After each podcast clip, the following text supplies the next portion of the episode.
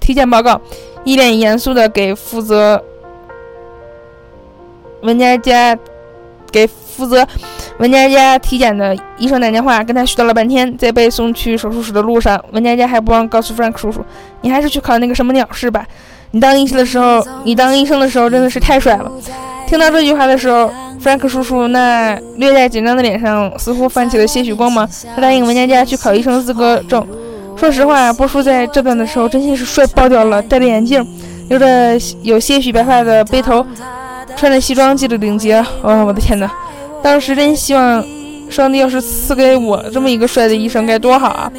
电影的结局就是 Frank 叔叔成功的考上了医师资格证，还带着朱莉在帝国大厦顶楼和文佳佳母子相遇了。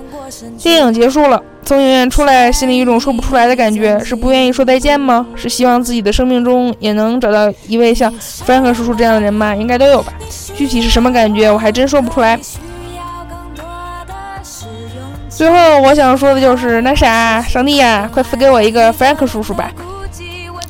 好啦，以上就是我写的关于北京遇上西雅图的剧评啦，希望你能喜欢。下面再分享一下在微博上看到的有意思的留言吧。嗯，在微博上呢，看到有粉丝希望波叔能做广播剧，或者是去演话剧。身为广播控和话剧控的我，表示非常同意啊。如果波叔能做一部广播剧的话，那一定是极好的。不过之前好像看到《鬼吹灯》那个广播剧，啊，不是广播剧，之前看到《鬼吹灯》的那个。话剧好像说有意要联系波叔，哎，后来也不知道到底有没有希望了。不过总而言之，还是希望波叔能演一次话剧，我觉得波叔演话剧一定是超级超级酷的。还是希望大家能多来给我的广播电台投稿吧。你可以写任何关于波叔的，不管是诗、剧评，还是就是单纯的你花痴的笔记，都可以投稿给我，我都会在广播中与大家一起分享。呃，具体的投稿地址呢是你可以发邮件到 htyw 九零九 at @hotmail.com。每期节目中呢，我都会选择几位粉丝的投稿与大家分享，还是还希望大家多多支持通心粉的广播电台哦。好啦，这期节目就先到这里吧，让我们下期节目再见。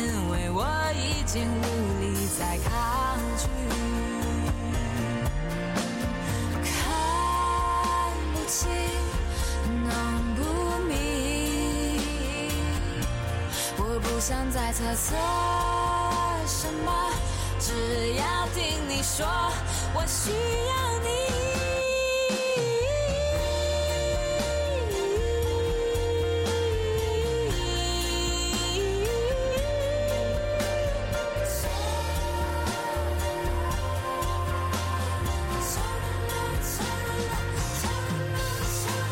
你承认吧，你需要，需要。更多的是勇气，你害怕失去，更害怕一个人的孤寂。我承认了，我需要你，选择犹豫是对爱情的逃避，试着抛开怀疑，因为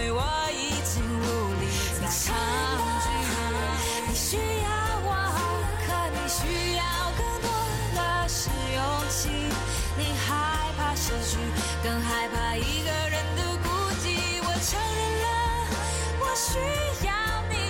选择友谊是对爱情的逃避试着